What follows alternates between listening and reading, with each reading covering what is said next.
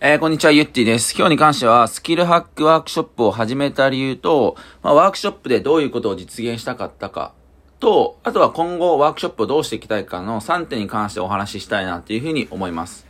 まず、えっと、ワークショップを始めた理由の大前提として、ダブルダッチ内でこうお金を、えっと、まあ、回す文化、お金を払う文化みたいなものを、えー、作りたかったっていうところが大前提としてあります。まあ、ダブルダッチこう盛り上げたいなと思った時に、こう大きなものになる上で、まあ、サッカーとか野球とか、まあ、アメリカだとアメフトとか、えー、バスケとか、そういったものを見たんですけど、やっぱりこうお金が回ってるんですよね。やっぱお金が回ってるし、稼いでる人もいるし、だから夢があるし、えー、そこの業界っていうのがどんどんやっぱ大きくなっていくのかなっていう部分もあったので、まず今までこう、ダブルダッチってあまりこう、人に教えてもらうことに関して、お金を払う文化っていうのも僕が現役生の頃はなかったですし、まあ、正直こう先輩に無料で聞けばいいやみたいなところもあったんですよね。で別にそれが悪いっていうわけじゃないんですけど、何でもかんでもこう無料でやりすぎても、やっぱり発展しないなっていう風なところは、あの、すごく感じてました。なんでそういった意味で、あの、まあ、例えばですけど、まあ、だからといってじゃあお金を取るかってなった時に、個人での SNS でワークショップやりますみたいな、いくらですみたいな。ってなった時になかなか集まんなかったりとか、まあ、集まったところで、例えばじゃあ2回目以降値上げしますみたいな時に、は、値上げすんのかよみたいな、あの、まあ、個人であるそういった悩みもあるかなと思ったので、だったら、まあ、メディアを1個立ち上げて、メディア側で、まあ、ちゃんと講師を選んであげて、それで教えたい人を集めてあげた方が、まあ、綺麗に、まあ、どっちも受ける側も、えー、教える側も、えー、気持ちよくできるのかなっていうところもあって、えー、まずそういったメディアを立ち上げました。スキルハックっていうメディアを立ち上げました。なんで、ワークショップで実現したかったこととしては主に4つあって、まあ、1個は、えー、教えたい人が活躍できる環境を作りたかったです。なんか社会人で、まあ自分はダブルダッチ続けたんですけど、まあ正直こうプレイヤーで結構やるのが今は主流ではあるんですけど、プレイヤー以外でも、まあ社会人でこう続けられる環境ないかなと思った時に、まあそういったこう講師として続けるっていうのも一個選択肢として作れれば、業界自体は大きくなるなと思ったので、こう社会人でも立ち続ける上で、こう新しいあの、道みたいなものを作りたいなっていうふうに思ってました。で、二つ目が、まあ、憧れの連鎖を作りたかったっていうのはありますね。あの、自分は結構ダブルダッチ始めた頃、ヒカルさんであったりとか、えー、タケさんとかっていう、まあ、先輩にすごくこう憧れて、まあ、そういった人にこうなりたいなと思ってましたし、な、思ってましたし、自分が関西の頃、アポロっていう選抜チームがあったんですけど、まあ、それ初めて見たとき、めっちゃかっこいいなと思って、すごくこう、憧れてたのを覚えてるんですよね。で結局、こう、人が上手くなるのって、まあ、憧れ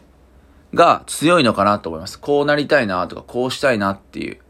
そういった意味で、こう、憧れの人から教えてもらえる。みたいなところで、えっと、そこの憧れが近くなればなるほど、えー、自分もそうなりたいなと思いますし、またその憧れた人、憧れた人がまた憧れられる人になることで、まあ憧れの連鎖を作れればいいかなっていうふうに思ってました。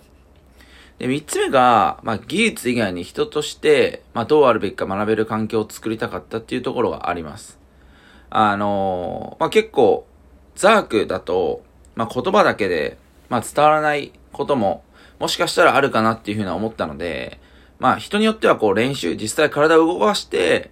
学ぶことの方が吸収が早かったりする人も多かったりはするので、そういった意味で、まあ、ワークショップってただ技術を教えるだけじゃありませんよ。みたいなところは、えー、意識してました。四つ目が、好きなジャンルとか好きなこと同士が共感できるコミュニティを、えー、作りたいなっていうふうには思ってました。まあ、例えばアクロが好きであったりとか、ステップが好きであったりとか、えー、ダンスが好きであったりとか、やっぱそういった好きが共通してるコミュニティって、あの、すごくこう活発ですし、多分いる方もすごく楽しいと思うんですよね。で、今こう、僕がこういったスキルアックを始めた頃ってちょうど本当にダブルダッチが、なんか広まり始めて、こう、人数も増えてきた時期かなっていうとこもあったので、まあ僕の時期だと結構まだ狭かったんで、正直結構自力で、そういったコミュニティで作れたんですよね。自分でこう連絡して、あの、連絡先とかも全然聞けましたし、正直東京の先輩とかも、自分がなんかこう、繋がると思えば繋がれた時代だったんですよね。ただ、えっと、自分がこのスキルハッカー始めた時っていうのは、なかなか結構みんなこう、外に広げたいけど、広げられないとか、繋がりたいけど繋がれないみたいな結構悩みがあったと思うんで、まあそういったことで、こうワークショップ通して、まあ一緒に練習した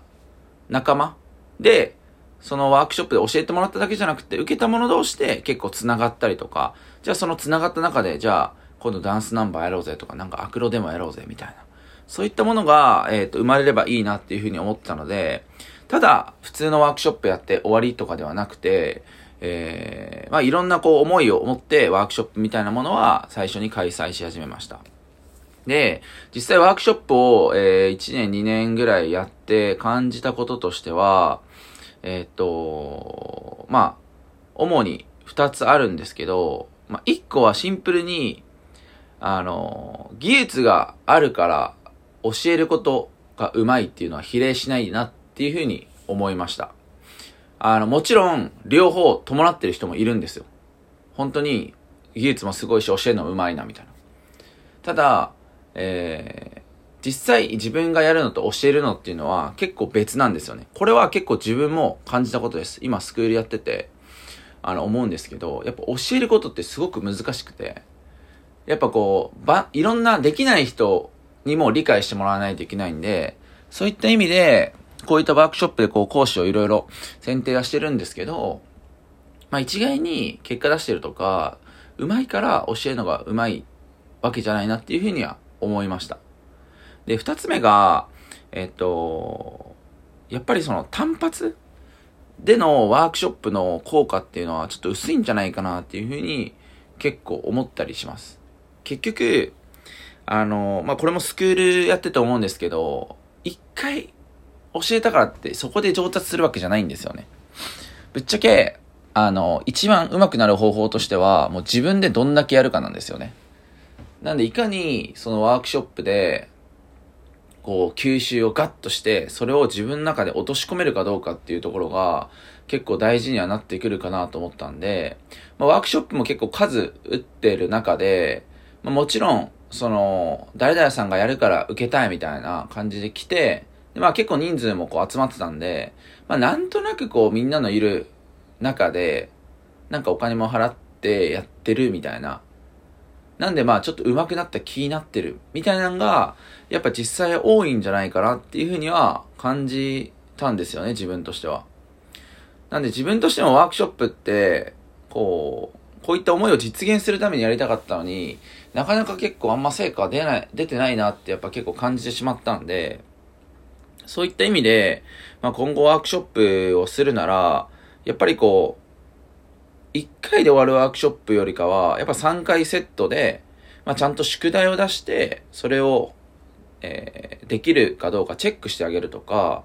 あの、そういったところも、あの、やっぱりやっていかないと、ただやって終わりみたいな、あの、感じになってしまうのかなっていうふうには、あの、感じたので、まあ、今後ワークショップに関しては、まあそういったところを、えー、ちょっとやっていきたいなっていうふうには思います。はい。なんで、えー、っと、まとめると、まあそもそもワークショップ始めた理由っていうのは、まあちゃんとこうお金を回す文化を作りたかったっていうところであったりとか、まあ教える人と教えてほしい人のちゃんとプラットフォームを作ることで、えー、どちらもこう気持ちよく、えー、そういったものが、あの、できるかなっていうところと、えー、ワークショップで実現したかった思いに関しては、まあ、教えたい人が活躍できる環境を作りたかったっていうところと、まあ、憧れの連鎖を作りたかったっていうところと、まあ、技術以外に人としてどうあるべきか学べる環境が作りたかったっていうところと、まあ、好きなジャンル、好きな、えー、こと同士が共感できるコミュニティを作りたかったからです。で、今後に関しては、まあ、短期ではなく長期で、しっかりこう、レベルアップできるようなワークショップをやっていきたいなと思います。じゃあまた今後ワークショップとかあれば、ぜひ、えー、参加してみてください。ご清聴ありがとうございました。